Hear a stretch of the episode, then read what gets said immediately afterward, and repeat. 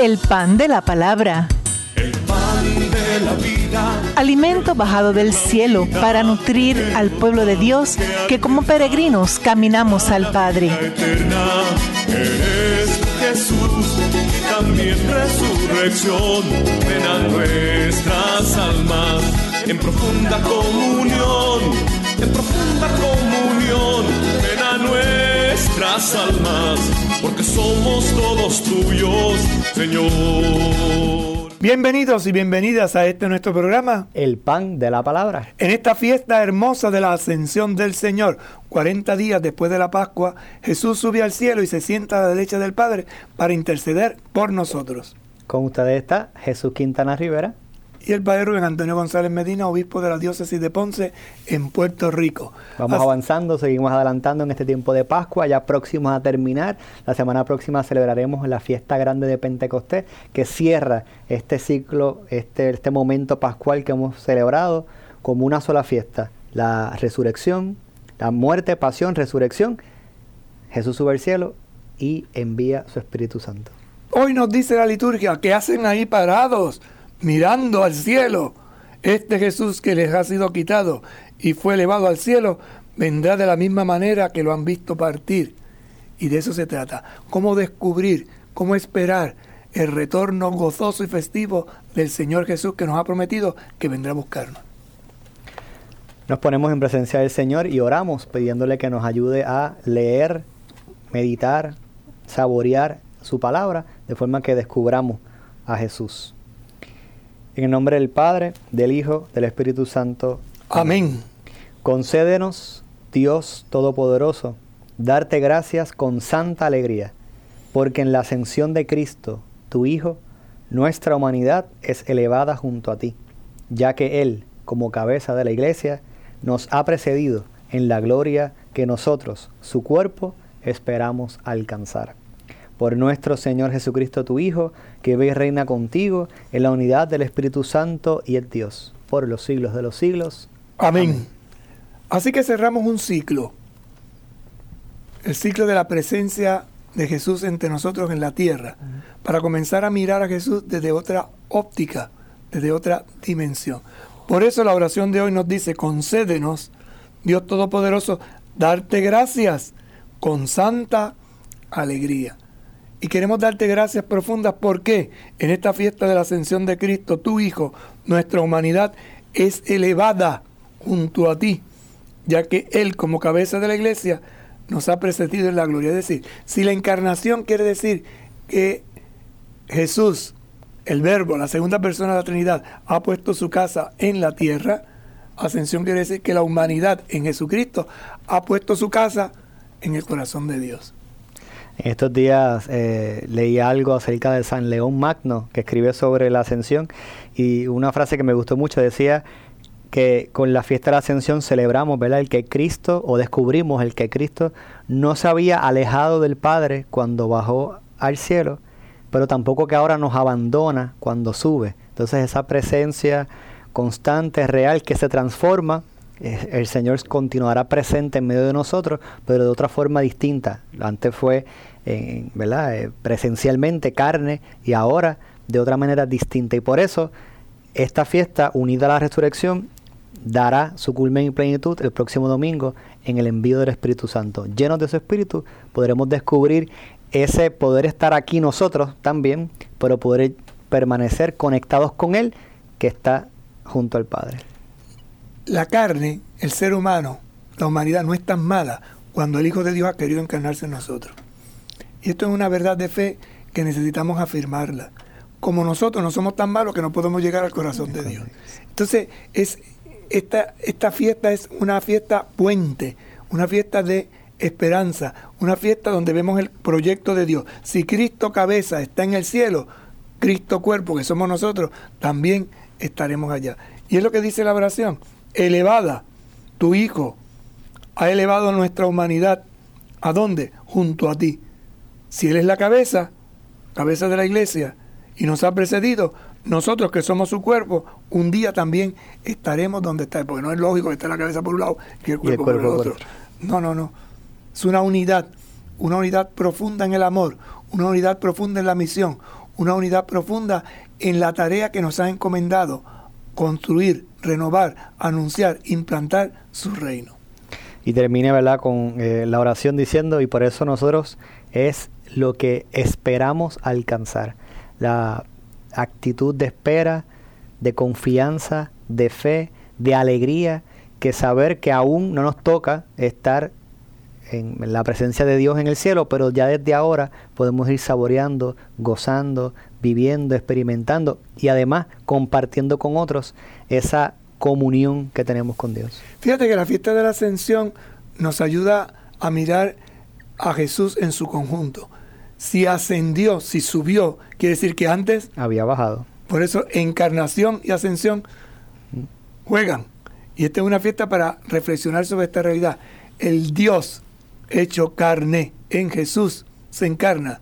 La humanidad en Jesús se eleva, entra en el misterio, entra en el corazón de Dios, entra en esa dimensión de vida, de esperanza y sobre todo de amor. Un proyecto, un reto, una aventura, un camino hacia la eternidad. Una llamada constante de Dios a ti y a mí, a todos nosotros, a poder no solamente subir junto a Él al monte y verlo a Él subir, sino también estar preparados y listos, conscientes, esperanzados, gozosos, alegres de que también nosotros algún día tendremos ese mismo destino, poder reunirnos con Jesús en el cielo. Y esto es lo que nos lleva a entonar una alabanza. Y la iglesia nos propone hoy el Salmo 46. El Señor asciende entre aclamaciones. Aplaudan todos los pueblos, aclamen al Señor con gritos de alegría, porque el Señor, el Altísimo, es temible, es el soberano de toda la tierra. El Señor asciende entre aclamaciones, asciende al sonido de trompetas. Canten, canten a nuestro Dios, canten, canten a nuestro Rey. El Señor es el Rey de toda la tierra. Cántenle un hermoso himno. El Señor reina sobre las naciones. El Señor se sienta en su trono sagrado. El Señor asciende entre aclamaciones. Esta fiesta de la ascensión es como la entronización de un rey. Es una fiesta que nos ayuda a entender, sí, ciertamente Jesucristo ha resucitado, pero ¿dónde está? Y lo decimos en el credo, está sentado. ¿Dónde? A la derecha del Padre. Y de allí ha de venir. Esa es la promesa que nos ha hecho, volveré. Pero mientras tanto, lo estamos contemplando sentado a la derecha. ¿Y qué quiere decir que está sentado a la derecha? Que intercede, que media entre Dios y la humanidad, la humanidad y Dios. Entonces es una experiencia, eh, para entenderlo, ¿verdad? Litúrgica. Esta es una, una celebración que se toma en cierta medida un poquito de la tradición del pueblo. Si nosotros decimos que Jesús es rey, pues el rey merece entrar, entronizar. Entonces es como ver la resurrección en la entrada al cielo, culmen de todo un proceso. Si la encarnación es la entrada de el verbo a la tierra, la ascensión es la entrada de este verbo hecho hombre, humano, toda una humanidad entrar y se sienta e intercede y media. Es una fiesta jubilosa, por eso el Salmo dice asciende entre aclamaciones, entre aplausos, entre vítores, eh, eh, entre reconocimiento. Es como decir, hoy es un día para decir, sigue verdaderamente, Jesús ha resucitado y está intercediendo por nosotros después de varias semanas de estar celebrando la Pascua, ¿verdad? Que hemos, lo hemos estado también mencionando a través de los diferentes domingos, que esa alegría se mantenga gozosa, alegre, no desfallezca, no se minimice, sino que cada domingo, cada celebración, cada encuentro, cada momento, como si fuera el domingo de Pascua. Y hoy vemos entonces que eh, llega Jesús como a ese punto de partida, en el cual ha cumplido con lo que el Padre le ha pedido, ha entregado su vida en la cruz, ha resucitado y ahora sube al Padre. Y al mismo tiempo es el punto de comienzo entonces de lo que va a ser el tiempo de la iglesia, el tiempo de la comunidad de creyentes que entonces va a vivir la presencia de Jesús de otra manera. Y entonces, obviamente, con el influjo fuerte, grande del Espíritu Santo que luego recibirá en Pentecostés. Y es dar continuidad al proyecto. El Padre envía al Hijo el Hijo cumple su misión, vuelve, pero nos envía a nosotros. Próximo domingo Pentecostés se nos dará la fuerza para continuar esa misión, que no es otra que la de anunciar el amor de nuestro Dios. Por eso es interesante mirar el conjunto de decir qué es lo que se quiere decir con esto. Creo en Jesucristo, su único Hijo, nuestro Señor, que fue concebido por obra y gracia del Espíritu Santo. Nació de Santa María Virgen, padeció bajo el poder de Poncio Pilato, fue crucificado, muerto y sepultado, descendió a los infiernos y subió al cielo. ¿Y está qué? Sentado, a la derecha del Padre. Para interceder por nosotros. Y de nuevo vendrá. Con gloria. Para juzgar a vivos y muertos. Y su reino no, tendrá, fin. Entonces, mirar el aspecto jubiloso, mm. festivo, pero también iniciar la espera ardiente del retorno de Jesús. Y por eso este salmo que compartimos eh, en, en, la liturgia de hoy dice, bueno, que todos los pueblos aplaudan, que todo el pueblo aclame al Señor con gritos de alegría, porque es que el Señor, el Altísimo, el temible, el que lo puede todo, el Todopoderoso, el soberano, es el dueño, el, soberano de toda la tierra, es el, el quien está al frente, quien tiene el poder. Entonces, que todo el mundo reconozca ahora. Y, como decíamos, vemos a Jesús subir eh, como especie de una, de, una celebración cuando un rey era entonces entronizado. lo vemos allí en lo alto, a la vista de todo el mundo, para que todo el mundo reconozca, ese es el rey. Ese es, ¿verdad? En el caso de Jesús, Él es nuestro Dios, nuestro Salvador. Hacia Él nuestra alegría, nuestro gozo, nuestros gritos, nuestros aplausos, nuestra, feliz, nuestra santa alegría. Y fíjate que es interesante porque hay que situarse un poco en el ambiente judío. Y luego después, cuando este ambiente eh, se extiende al imperio romano y así sucesivamente, el judío vivió una experiencia de un rey, de una cohorte. Entonces Jesús aparece como rey, pero, no, pero rey de quién? Del pueblo sencillo, del pueblo humilde. Perdonen, quizás pueda ser un poco fuerte, ¿no? De la chusma porque eran los pobres, los inválidos, los enfermos, lo que nadie quería. Y estos pueden decir, nuestro rey está allí, él es el Kyrios, Él es el Señor. Y entonces la humanidad en Él ha sido redimida, ha sido levantada. Y aquel que no se, no se sentía hijo, en el Hijo se siente hijo, se siente con derecho. Y aquel que estaba humillado, aplastado, mirando, mira con esperanza, mira el proyecto y dice, es que es nuestro Señor, es nuestro Rey. y es toda una experiencia de revitalización, de recuperar la esperanza. Por eso la ascensión es la fiesta de la esperanza, es mirar al cielo, es mirar más allá. Pero nos advertirá también el libro, ¿no? No te quedes en el embajo mirando no sé para dónde, como veremos dentro de un ratito. Pero de eso hablamos ahorita, pausamos y en breve estamos con ustedes. El pan de la palabra el pan de la vida. Luz y guía para nuestros pasos en el caminar. Con ella la iglesia reza, habla, piensa, discute, se busca la voluntad de Dios. Resurrección, ven a nuestras almas en profunda comunión, en profunda comunión, ven a nuestras almas, porque somos todos tuyos, Señor.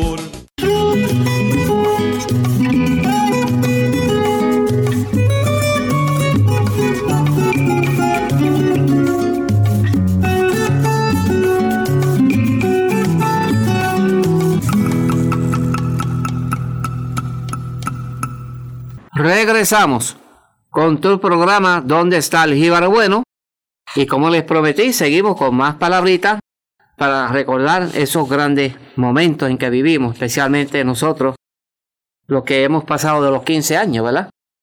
Bueno, pues la palabra corricán, con acento en la A, que es el juego del trompo, en el cual era necesario enrollar el mismo con un buen corricán o curricán.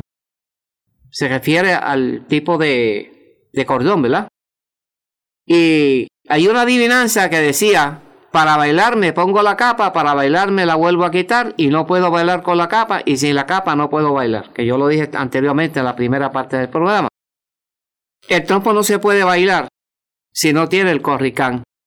no era cualquier tipo de hilo, o mejor dicho, de cordón. Era un cordón especial para que el trompo pudiera bailar.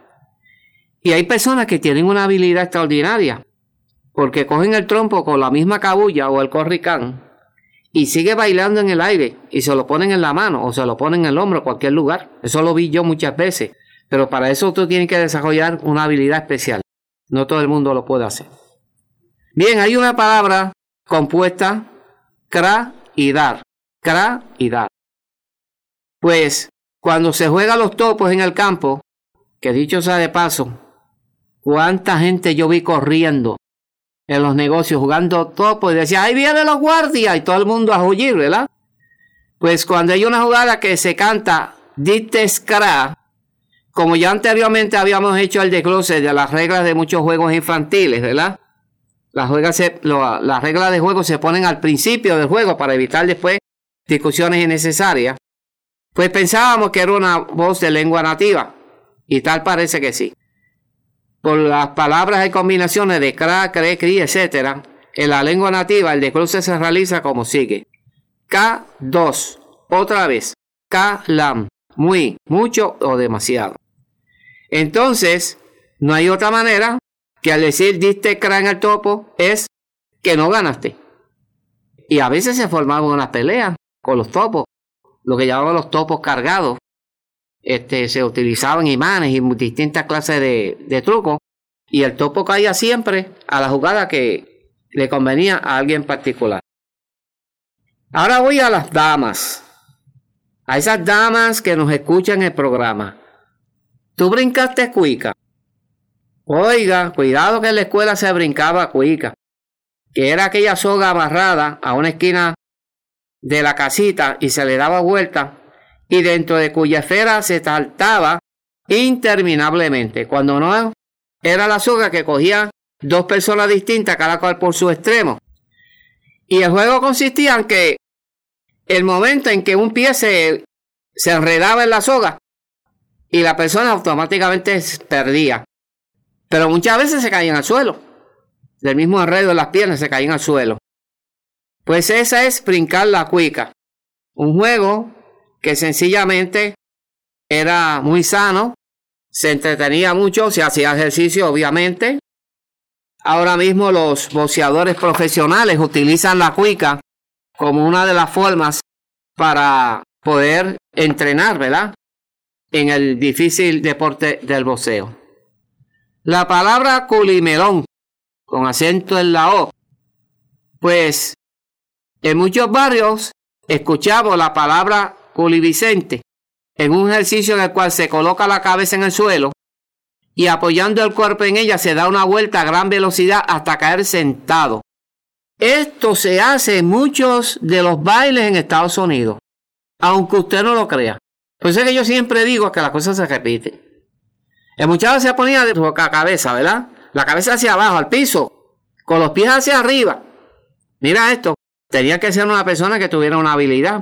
Y entonces daban la vuelta a una velocidad bastante rápida y caían sentados. Y por eso era que le decían cumileón. Pues, y también te le decía la palabra colivescente, ¿verdad? Porque esas eran palabras de aquel tiempo. Bien, entonces, pues, esta palabra ya casi no se menciona en la montaña, especialmente la culimelón. Chapa, con CH. Antes de que existiera el envase al vacío, las botellas se tapaban con un corcho o con un tapón de losa a presión. Si usted ha visto una botella de refresco antigua, estamos hablando de la Voy a mencionar algunas marcas. Chinita Pal, Uva Pal, la Orange Crush que venía en una botellita. Este, Santurce Soda Water, que eran aquellas marcas famosas. Y tenía un sabor riquísimo. Oiga, valía la pena tomarse un refresco de aquella época, porque aquello era delicioso. Y hacía menos daño que ahora. Ahora los refrescos, por lo general, pues mucho azúcar, colorante y sabor artificial. Pues bien, esa tapita, lo que decíamos chapa, pues con esas chapas se jugaba también. Nosotros las utilizábamos para jugar como si fueran canicas. En aquel tiempo costaban a 5 centavos. Era muy difícil obtenerlo, porque todo el mundo se los peleaba para jugar. Sin embargo, siempre hay algún ingenioso que podía obtener ese pedazo de tabla o cartón de una pulgada más o menos, por 12 pulgadas, la reciclaban, la adherían de cera de ellas para construir un limpiadero de zapatos, los cuales eran colocados en la entrada de los bohíos. Luego vinieron los limpias zapatos de goma que decían welcome. ¿Se acuerda? Aquella este tipo de plástico que servían de alfombra que decía welcome. Bien, pues entonces, estas chapas en uso solamente del siglo XX, cuando se inventó el proceso industrial de envase al vacío, y ahora, pues sencillamente las chapas ya no se utilizan como antes. La palabra chata, que creo que la mencioné, pero que nuestro libro que nos ayuda ¿verdad? a desarrollar este pensamiento, vuelve y la repite, que es el elemento vital en entrenador del boxeador. Es la persona pues que está entrenando en un momento dado con un profesional o un aspirante al boxeo que tiene cierta habilidad, pero que el boxeador lo utiliza para pegarle. Obviamente le pega con sus reglas, porque están cubiertos con una vestimenta para evitar cualquier tipo de golpe, incluyendo la cabeza, está todo protegido. Pues es el chata.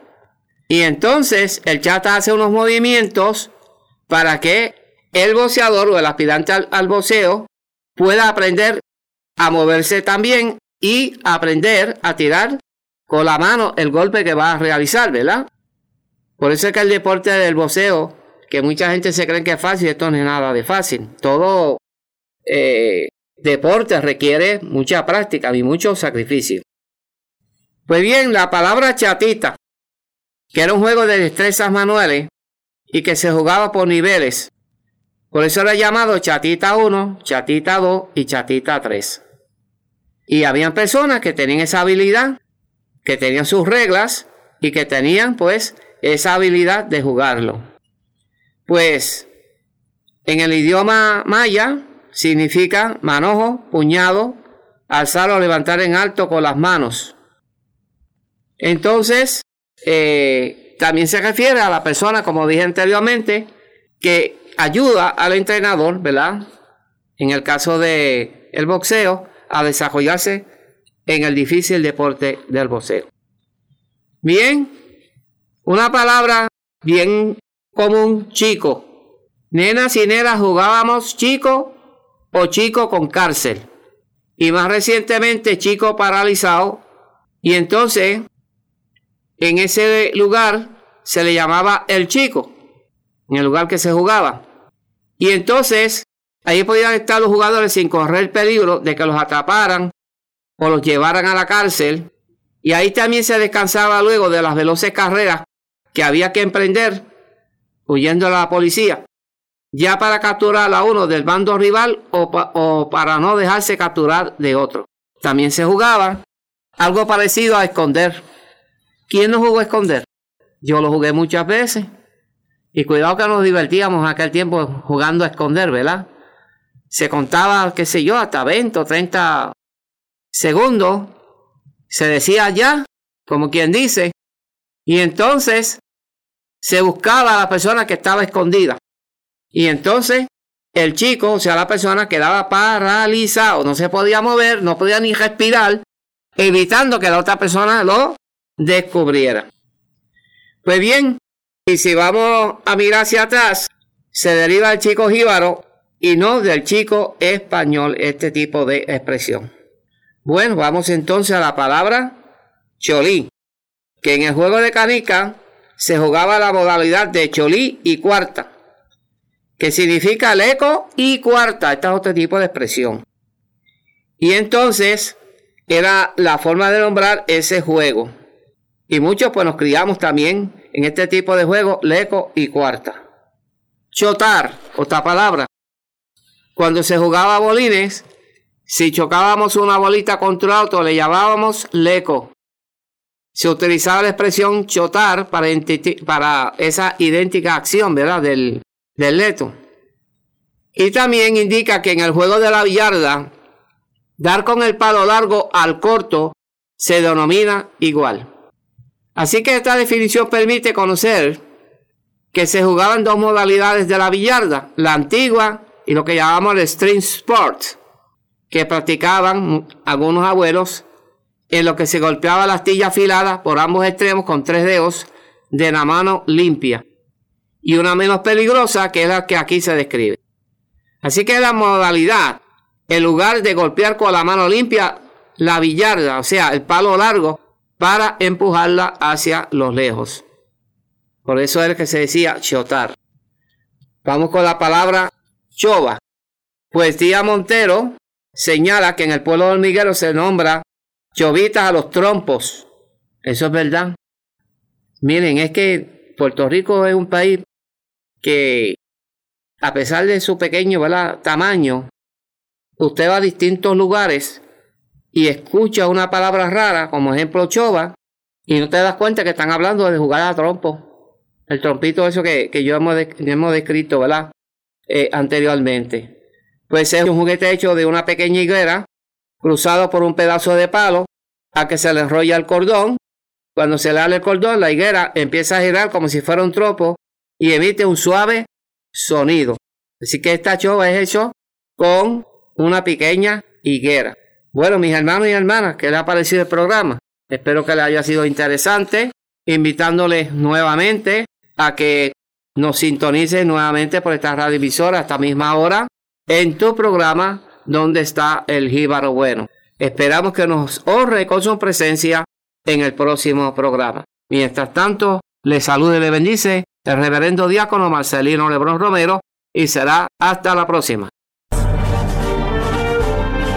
¿Dónde está?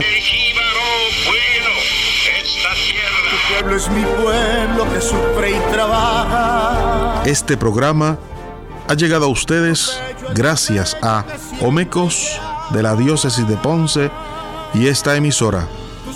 Conozcamos la riqueza de lo que somos. Escríbenos a Omecos, Pio Box 7520 Ponce, Puerto Rico 00732-7520 o nos puedes escribir el correo electrónico omecosponce@gmail.com. Que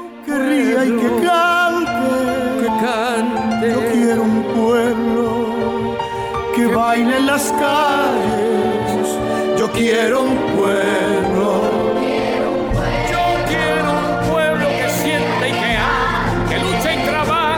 Omecos cuenta contigo. Ayúdanos a seguir nuestra misión. Nuestra misión es cumplir con la encomienda que nos dejó el Señor de evangelizar y comunicar la verdad a toda criatura, utilizando todos los medios de comunicación y las nuevas tecnologías al alcance. Puedes hacer tu donativo u ofrenda utilizando ATH Mobile Business. La identificación del PAD es Omecos Ponce.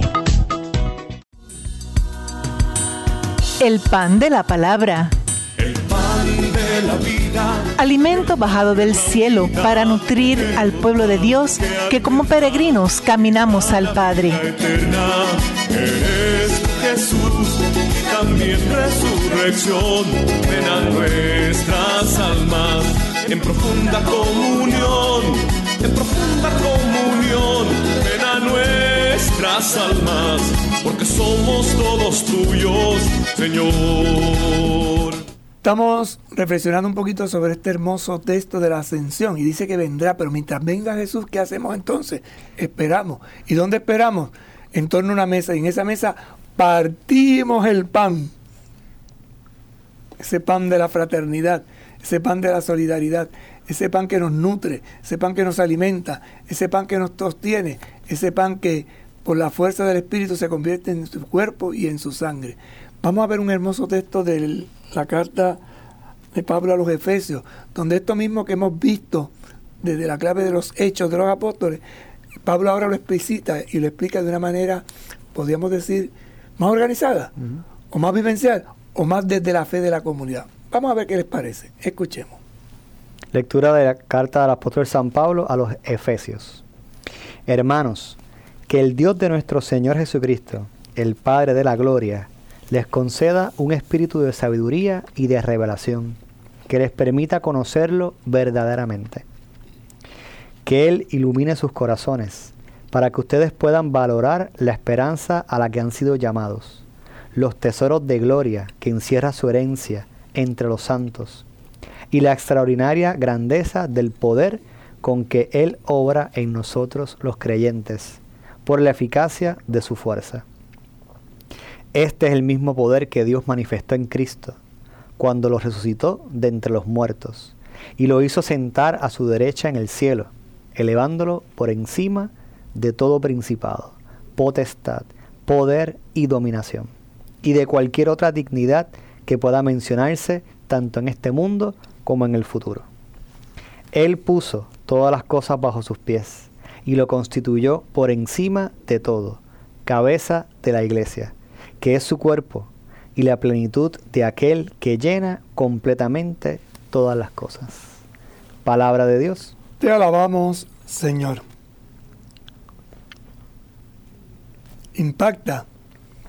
Es otra forma de expresar este misterio de la ascensión, pero en una clave cristológica, ¿verdad? en una clave más que cristológica, más eclesial, desde la vivencia de una comunidad.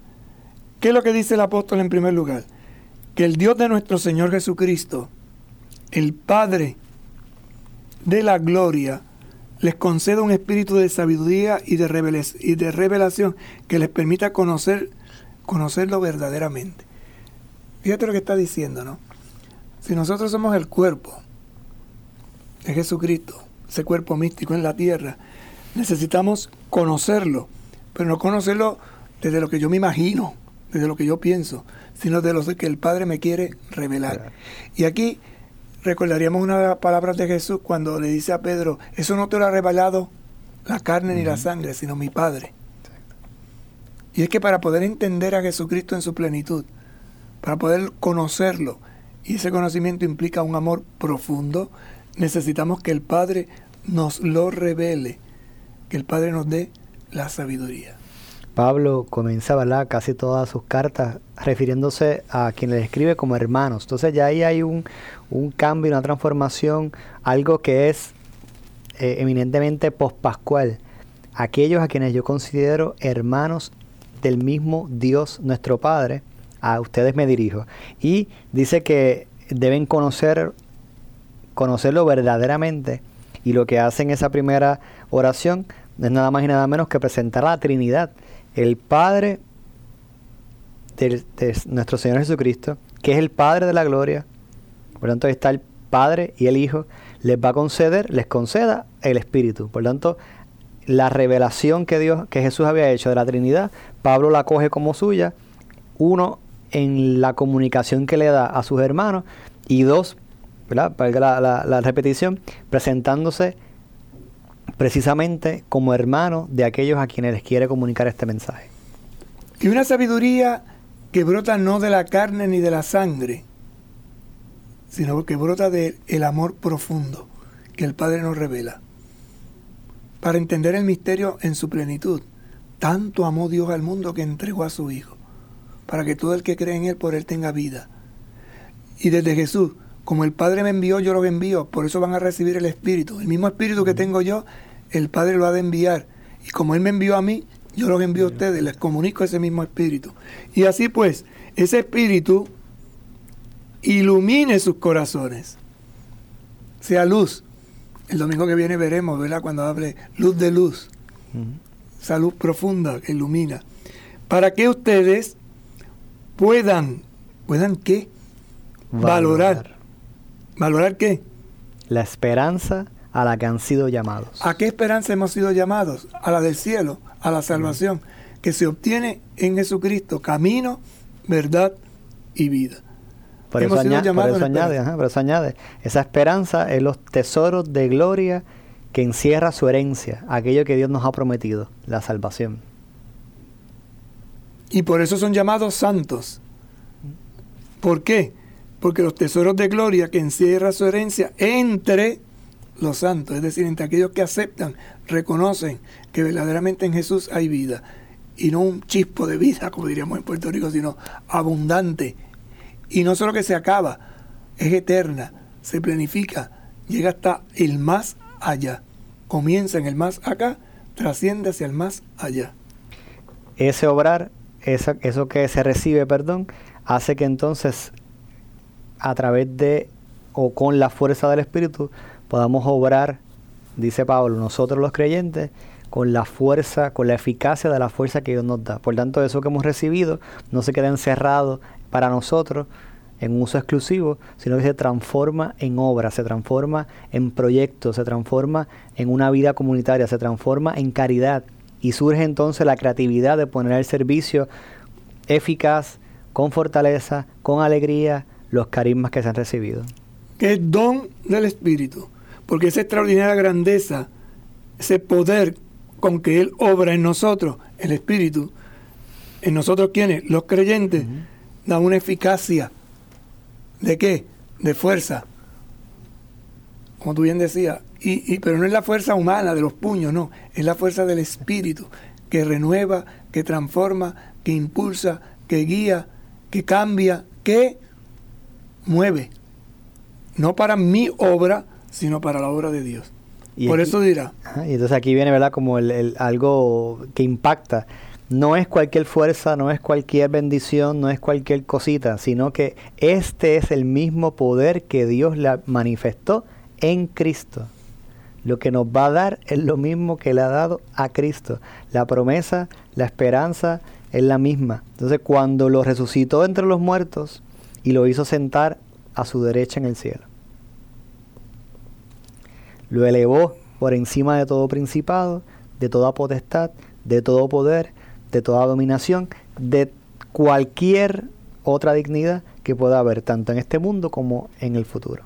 Y por eso hay que entender que ese poder, esa fuerza la del Espíritu, cuando Jesús habla en el Evangelio, lo va a especificar en acciones concretas. Entonces, eh, eh, es admirable si verdaderamente lo creemos porque quiere decir que el Espíritu, así como actuó en Jesús, actúa en nosotros, con la misma energía, con la misma fuerza, con el mismo poder, con el mismo amor, porque ese Espíritu es participación de la vida que en Jesucristo, con su muerte y resurrección, nos ha alcanzado. Es vida divina, es amor encarnado en nuestras acciones para continuar la obra de Jesús que a su vez contribuye en la construcción del reino, no de Jesús, sino del Padre.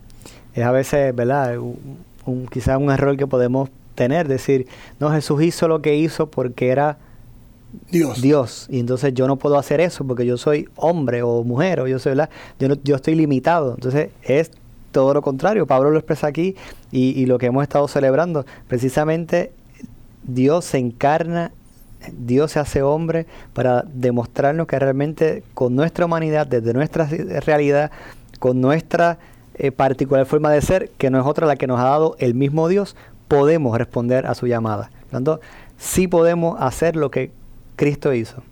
Estamos llamados a la misma misión, la misma esperanza, la misma meta. Con tal de que lo pongamos como el centro. Sí, lo que nos pide Jesús es creer en Él. Si crees en mí, recibirás el Espíritu. Por lo tanto, el Espíritu viene a través del Hijo. Por eso dice, les enviaré, les daré el Espíritu. ¿Para qué? Para que puedan hacer las mismas obras. Incluso en el Evangelio de Juan dirá, y aún harán obras mayores. Y, y fíjense que cuando dice que hará obras mayores, no se trata solamente de cosas perdonen, milagrosas, estrambóticas, fuera de lo normal. No, una cosa tan sencilla como esta. Jesús nunca habló por la, por la radio, ni por la televisión, ni usó... Eh, sí, las redes para conectarse, la internet. Y nosotros tenemos esa oportunidad. Jesús hablaba y predicaba, pero ustedes la cantidad de personas que, por ejemplo, nos oyen, nos escriben, nos podemos comunicar. ¿Y por qué lo podemos hacer? Porque hemos recibido esa misma misión, esa misma participación en su espíritu que nos impulsa y nos anima por el amor a hacer las mismas obras de Él. ¿Cuál es la, obra maravillosa de Jesús? Sembrar la esperanza, renovar el amor. ¿Y todo esto por qué? porque hay una fe en reconocer que Él es el Señor de mi vida, que Él me ha perdonado los pecados, que he podido salir de mi esclavitud para poder darme, entregarme, pese a mis limitaciones, pese a mis debilidades, pese a mi pecado, por amor, porque Él me amó y se entregó, yo amo y me entrego a los demás. Y aquí Pablo menciona una imagen que luego en otros textos pues explica, reflexiona mucho más, ¿verdad? Y que nos dice es que cómo no recibir el mismo poder, la misma bendición, poder hacer lo mismo que Jesús, si nosotros somos precisamente cuerpo de Él, ¿verdad? Que es nuestra cabeza. Entonces, esa imagen del cuerpo de, de, Cristo, del cuerpo de Jesús, que es la iglesia, que somos nosotros, ya Pablo la va presentando aquí en esta carta a los Efesios, compartiéndole que así como en Jesús, que es cabeza, tenemos la bendición de recibir el Espíritu Santo, nosotros que somos su cuerpo, no haremos otra cosa que poder gozar de esa bendición. Pausamos y en breve regresamos con ustedes. El pan de la palabra. El pan de la vida. Luz y guía para nuestros pasos en el caminar. Con ella la iglesia reza, habla, piensa, discute, se busca la voluntad de Dios. Resurrección, ven a nuestras almas en profunda comunión, en profunda comunión, nuestras almas, porque somos todos tuyos, Señor. Omecos cuenta contigo. Ayúdanos a seguir nuestra misión. Nuestra misión es cumplir con la encomienda que nos dejó el Señor de evangelizar y comunicar la verdad a toda criatura, utilizando todos los medios de comunicación y las nuevas tecnologías al alcance. Puedes hacer tu donativo u ofrenda utilizando ATH Móvil Business. La identificación del PAD es Omecos Ponce. El pan de la palabra. Alimento bajado del cielo para nutrir al pueblo de Dios que como peregrinos caminamos al Padre. Eres Jesús también resurrección. Ven a nuestras almas en profunda comunión, en profunda comunión. Ven a nuestras almas porque somos todos tuyos, Señor. Cristo es nuestra cabeza, nosotros somos su cuerpo. Esta cabeza está en el cielo y el cuerpo que somos nosotros caminamos hacia el cielo. Esto es celebrar la fiesta de la ascensión, una promesa que se cumplirá a su debido tiempo. Ánimo pues, mientras esperamos que se cumpla, escuchemos las palabras de Jesús. Y leemos el Evangelio de Marcos, capítulo 16, versos 15 al 20. Jesús resucitado se apareció a los once y les dijo, Vayan por todo el mundo, anuncien la buena noticia a toda la creación. El que crea y se bautice, se salvará. El que no crea, se condenará. Y estos prodigios acompañarán a los que crean. Arrojarán a los demonios en mi nombre y hablarán nuevas lenguas. Podrán tomar a las serpientes con sus manos, y si beben un veneno mortal, no les hará ningún daño. Impondrán las manos sobre los enfermos y los curarán. Después de decirles esto, el Señor Jesús fue llevado al cielo y está sentado a la derecha de Dios.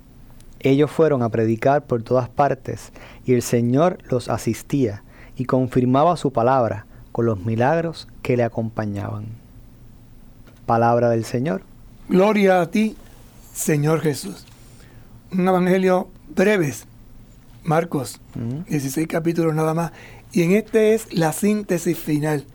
A mí hay unos elementos hermosos que me animan en la lectura de este evangelio, sobre todo el final. Iremos poquito a poco desglosándolo. Pero ya desde el principio nos dice, se apareció. ¿Quién? Jesús resucitado. ¿A quién? A los once. Y les dijo, Vayan por todo el mundo, anuncien la buena noticia a toda la creación. fíjate el mandato, ¿no? Vayan, va ya. No es mañana, es ahora. Muévete. Eh, vete, lánzate.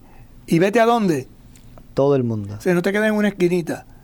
Y esto es importante porque ese vayan a todo el mundo es sal de tu comodidad, yo de la mía, sal de tu lugar y lánzate sin miedo a la calle. De ahí que el Papa Francisco, ¿verdad?, nos insiste tanto. ¿Qué le pide el Espíritu Santo a la iglesia? Calle, calle, calle, calle. ¿Cómo salir a la calle ahora en época de pandemia? Pues me las tengo que ingeniar. Las redes sociales, el teléfono, el saludito del ego, mil formas en las que podemos anunciar el Evangelio, la buena noticia. Esa buena noticia que llena a todos de alegría y es para toda la creación. Y aquí es un elemento ahora ecológico también. Porque cuando la buena noticia entra a toda la creación, toda la creación se beneficia. Por ejemplo, si hablamos de respeto a la persona, yo tengo que tener también el respeto al hábitat de esta persona. Y yo no voy a tirarle la basura mía al patio de, Jesús en su casa, porque hay gente que lo hace. Recoge toda la basura del vecino y se la tira por la... No le voy a hacer daño, no voy a maltratarlo a él o a los animalitos que pueda tener en torno mío. Entonces, este mundo, esta humanidad entera, este ser de la tierra, es descubrir también, como llama el Papa Francisco, la casa común, la creación entera. Entonces, no voy a tirar plásticos, vasos, plásticos, platos, plásticos a los ríos, a las calles, porque dañamos, destruimos ese hábitat. Entonces, una buena noticia. Lo bueno que quiero para mí, no deseo el mal para ti. Y esto en el conjunto. Digo estos tips, estos pequeños puntitos, porque a veces pensamos que solo tener, es la predicación de, cosas sublimes. No, es que también lo sublime toca la tierra. No hay como la, la, frase común, el, el, ejemplo arrastra más que las palabras, entonces no solamente se trata de la comunicación verbal de, un, de, un, de una fe, sino cómo vamos poniendo en práctica, cómo con mi ejemplo grande o pequeño, nosotros vamos anunciando y vamos, ¿verdad?, haciendo posible esto. Yo recuerdo hace algún tiempo atrás cuando papá escribía a la sí, me piden que, que quieren organizar un grupo de jóvenes en una parroquia. Digo, bueno, una idea, entonces allá empezaron las ideas. No, pues vamos a reunirnos y hacer una oración, vamos a reunirnos y vamos a, hacer una, una, una vigilia, vamos a reunirnos. Yo eso me parece muy bien. Pero ¿por qué no vamos al río con ellos? Que estamos en verano, vamos para el río. ¿Y para qué? Para meternos al río. Pero antes de meternos al río, miramos quizás el área y mira, y los recogemos, hacemos una recolección quizás de... Y fuimos y, recogimos y se dieron unas palabritas, unas preguntas, nos metimos al río, la pasamos muy bien y había ese deseo de que esto también es iglesia, claro, cuidando la creación. Esto también es iglesia, compartir la alegría de, de, estar juntos un rato, compartiendo y celebrando y gozando lo que Dios ha hecho, claro. Acabamos con una breve oración y bueno, y ahí la, la, mejor catequesis, más que el anuncio verbal de un contenido, de un discurso, la vivencia, la puesta en práctica, el gozo, la alegría de estar allí y vivir junto a la creación, el anuncio de la buena noticia. Y esa buena noticia, si te la crees, transforma.